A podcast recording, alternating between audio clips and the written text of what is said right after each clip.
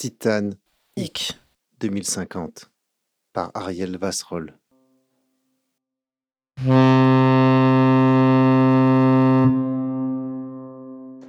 Jeff Bezos. J'ouvre les yeux. J'aperçois la Terre à travers le hublot. C'est incroyable de se réveiller de dix ans de sommeil cryogénique comme après une petite sieste. En face de moi, Elon est encore endormi. J'appelle le centre de contrôle. Personne ne répond. Elon se réveille il sourit devant la courbure de la Terre avec un air niais. La Terre ne répond pas, lui dis-je. Elon vérifie son téléphone Starlink. Je ne capte aucun satellite. Pourtant, nous sommes rentrés dans l'atmosphère terrestre. C'est quoi cette histoire? Nos appareils ont dû être endommagés par une tempête géomagnétique. Mais le centre de contrôle a dû intercepter notre entrée dans l'orbite terrestre. Un comité d'accueil sera présent pour célébrer notre arrivée. Arrête de t'inquiéter, Jeff. Je me contiens une fois de plus. Le voyage avec Elon est presque terminé.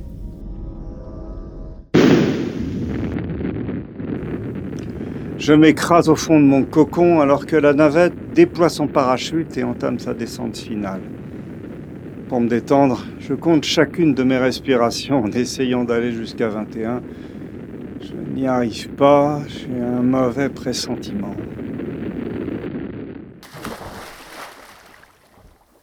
Ça y est, nous touchons terre, ou plutôt l'eau.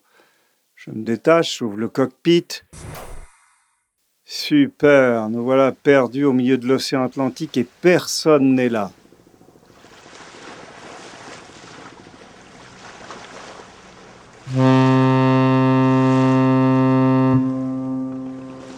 Capitaine Pomme.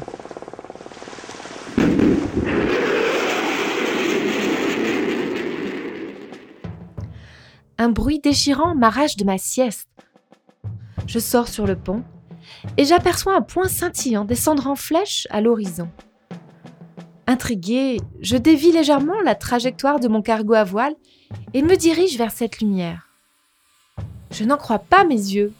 Devant moi se tiennent deux astronautes perchés sur le toit de ce qui doit être leur navette. Hi friends!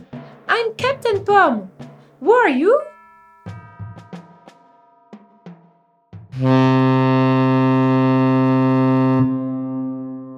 Elon Musk. Cette jeune capitaine Pomme ne nous reconnaît pas. Et qui a bien pu l'appeler Pomme? Peu importe. Il faut qu'elle m'aide. Je lui raconte en quelques mots notre expédition.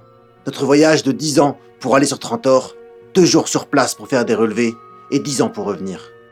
Je lui parle des gisements de titane que j'ai identifiés sur cette exoplanète. Jeff essaie de la charmer en lui parlant de notre système de cryogénie qui lui a permis de rester jeune durant ce long voyage. Ce petit bonhomme chauve me répugne. Elle a l'âge d'être sa fille. Je coupe court. Capitaine, je dois absolument contacter la base. Vous avez un moyen de communication? Quelle base? Bah, le quartier général de mon entreprise SpaceX. Jeff ne peut s'empêcher de préciser qu'il s'agit d'une joint venture avec sa boîte, Blue Origin. Mais Capitaine Pomme ne semble pas savoir de quoi nous parlons. Nous sommes en 2050. Les choses ont dû changer. J'investigue. Vous allez où comme ça? Je reviens du Mexique. Je ramène en France une cargaison de cacao. répond la capitaine. Vous savez, en tant que fondateur d'Amazon, je connais bien le fret. Je peux vous le livrer en J plus 1, votre cacao, moi. Reprend le mielleux Jeff. Bien sûr, c'est possible, mais inutile pour des denrées non périssables. Et je suis désolée de vous l'apprendre, monsieur Bezos. Mais quand le quota CO2 a été mis en place il y a 10 ans, Amazon et la livraison en J 1 ont disparu. Jeff se pétrifie. Mais ma joie de voir mon concurrent ruiné ne dure que quelques instants, avant que la capitaine ne m'apprenne que mon entreprise, Tesla, a coulé aussi. En mon absence, ces crétins ont raté le virage de la voiture électrique low cost ultra légère, et ils n'ont pas pu pivoter lors du passage au quota CO2. Cette conscience écologique castratrice a eu raison de la conquête spatiale. SpaceX et Blue Origin n'existent plus non plus.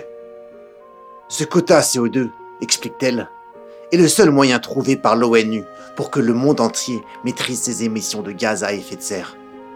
Chaque humain a le droit à 2 tonnes d'équivalent CO2 par an.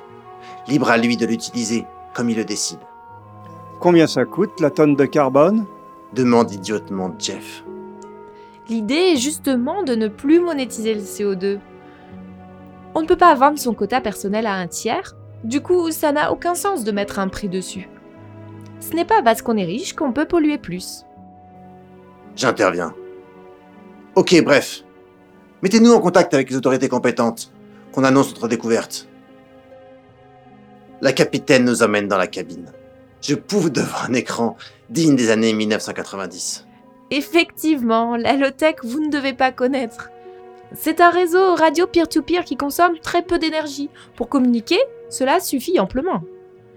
Vous souhaitez quand même l'utiliser ou vous préférez attendre 10 jours que l'on arrive à Brest?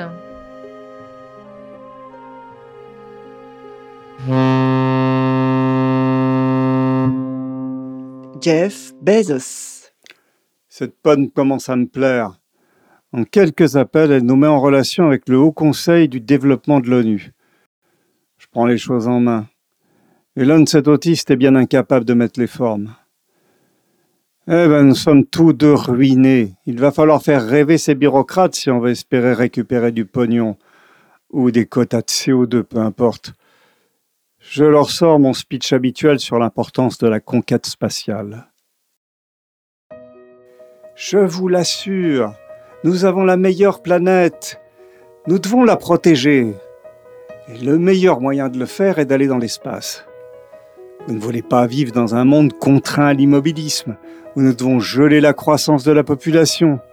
Nous devons prendre toute l'industrie lourde, toute l'industrie polluante, et la déplacer dans l'espace, et conserver la planète Terre comme un beau joyau. Et si nous avions un million de millions d'humains, nous aurions un millier d'Einstein et un millier de Mozart. Je veux bâtir des colonies spatiales flottantes, dotées de gravité artificielle et où des millions de personnes pourraient travailler et vivre. Je veux construire une route vers l'espace pour que les générations futures puissent y faire des choses incroyables. Cela va prendre des décennies, c'est une grande ambition. Mais les grandes choses sont d'abord petites.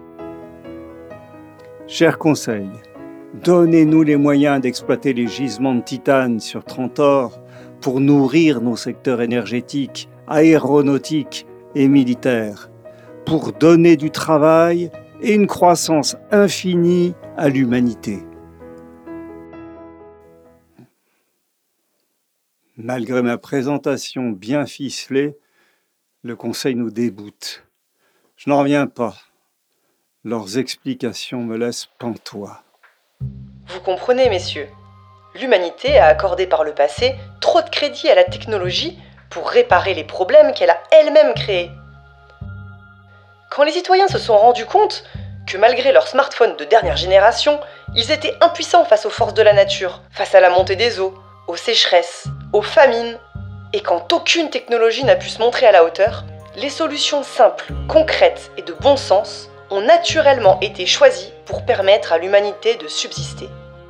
Prospérité partagée et durable, respect des plafonds écologiques de la Terre sont devenus les maîtres mots. Nous ne croyons plus à la croissance infinie dans un monde fini. L'humanité s'est trouvé un nouveau récit, une nouvelle boussole, l'économie du donut. Un modèle qui allie enjeux environnementaux et justice sociale pour permettre de répondre aux besoins des personnes dans la limite de ce que la planète peut offrir. Monsieur Bezos, votre projet de conquête spatiale est louable, mais vous comprenez bien que pour permettre à deux ex-milliardaires de s'envoyer en l'air, pardonnez-moi l'expression, le Conseil devrait retirer des quotas CO2 à des projets d'avenir responsables et durables, ce que nous ne ferons pas. Rassurez-vous cependant, la libre entreprise est toujours permise, et vous pourrez bien sûr renvoyer une fusée dans l'espace, si vous arrivez à réunir assez de quotas CO2 citoyens.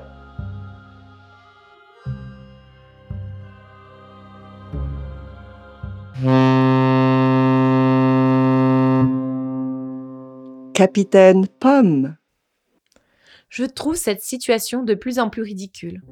Monsieur Musk est en train de faire un caprice comme un enfant de 5 ans.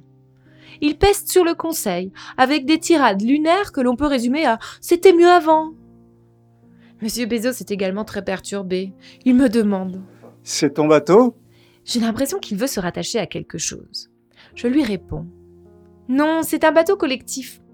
Le service militaire a été remplacé par un voyage initiatique où l'on se confronte aux forces de la nature, à sa beauté et à sa fragilité.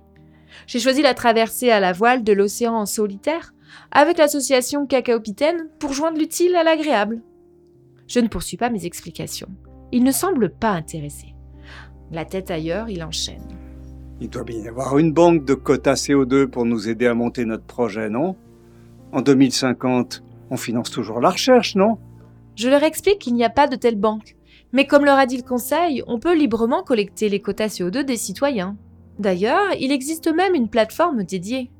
Mais qu'est-ce qu'ils en savent, les citoyens, de ce que le monde a besoin? Vocifère Monsieur Musk. Je reste stupéfaite de voir comment ces deux visionnaires refusent la révolution écologique qui a eu lieu pendant leur absence.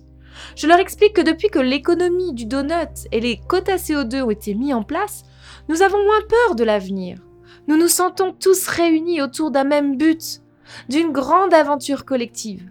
Et cela nous rend heureux.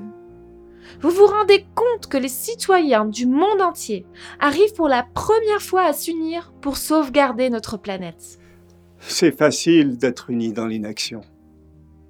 Je reste sans voix. C'est Jurassic Park cette expérience. De tels réactionnaires, il fallait les importer du passé. À force de décrire à ces deux hommes de l'ancien monde l'harmonie de notre nouvelle société, je retrouve mon calme. Il m'arrive souvent de douter de nos politiques publiques, de l'efficacité de nos actions, mais lister les progrès accomplis depuis la fin de leur monde individualiste me permet de voir le chemin parcouru. Je leur raconte les nouveaux systèmes de financement participatif, les dernières découvertes scientifiques sur l'hydrogène. Mais malgré mes efforts, ils ne m'entendent pas.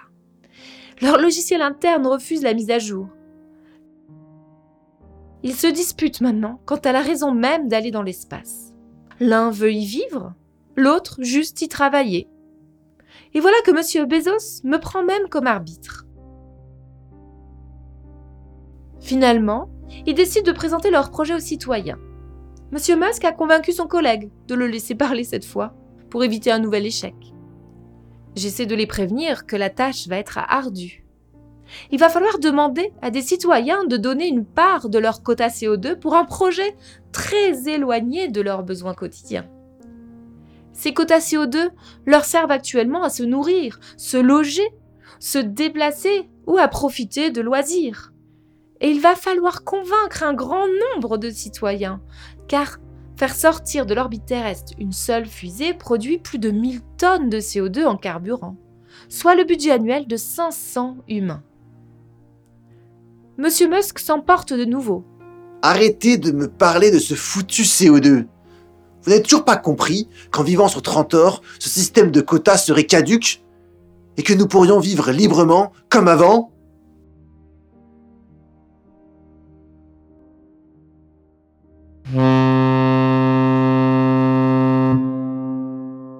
Elon Musk. Je me mets dans ma bulle. Je remets mes pensées dans l'ordre. Ça y est, c'est à mon tour de présenter mon projet aux citoyens du monde en direct. Je pense qu'il y a vraiment deux chemins fondamentaux. L'histoire est en train de bifurquer dans deux directions. Un chemin est que nous restions sur Terre, pour toujours, jusqu'à une éventuelle extinction.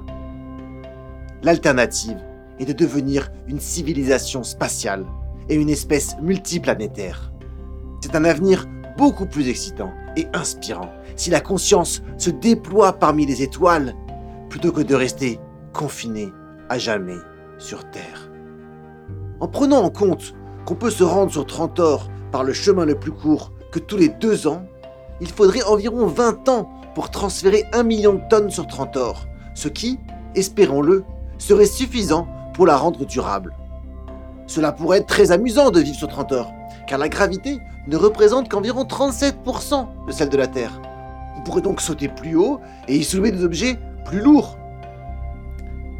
Aller sur Trantor est dangereux et inconfortable. C'est un long voyage et vous ne pourrez peut-être jamais en revenir en vie.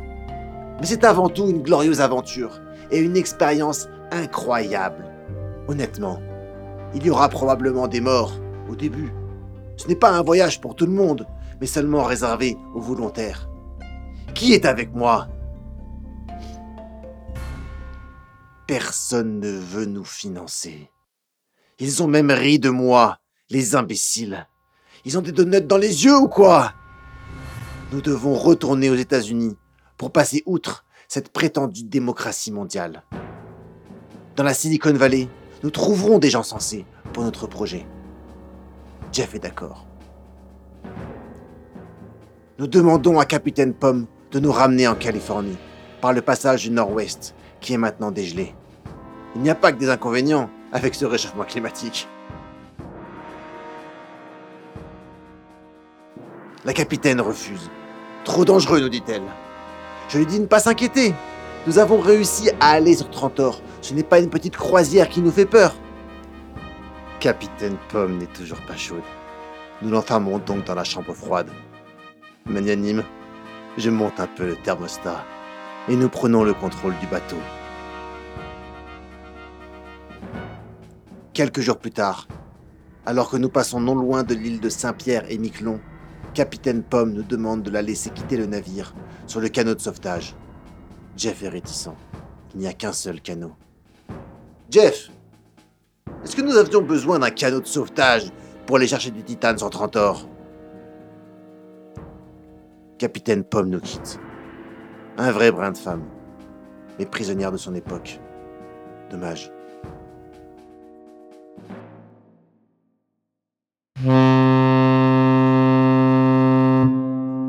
Épilogue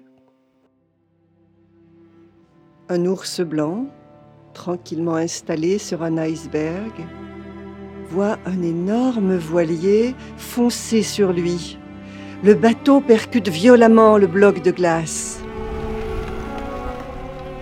L'ours blanc plonge et nage vers la banquise située à quelques kilomètres. Le voilier coule. Jeff flotte, allongé sur une porte en bois. Il tient la main d'Elon, qui est restée dans l'eau glacée. Elon grelotte, il murmure en claquant des dents. Aller sur Trantor et y trouver du titane a été la meilleure chose qui me soit jamais arrivée. Promets-moi que tu vas survivre, Jeff. Que tu n'abandonneras jamais. Elon meurt. Jeff lui lâche la main et le laisse disparaître dans les abysses.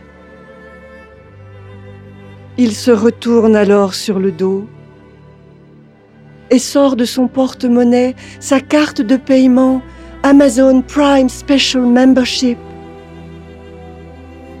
Il récite en murmurant comme un mantra le numéro gratuit de la hotline 24 heures sur 24, 7 jours sur 7. 1 844 590 2761. 1 844 590 2761. 1 844 590 2761. Jeff respire profondément en regardant les étoiles. 1 844 590 2761. 1 844 590 2761. 2761. Post-scriptum. Il est cocasse de noter que les discours de Jeff Bezos au Conseil et de Elon Musk aux citoyens sont tirés d'interviews qu'ils ont réellement données, mais en parlant de Mars et non de Trantor.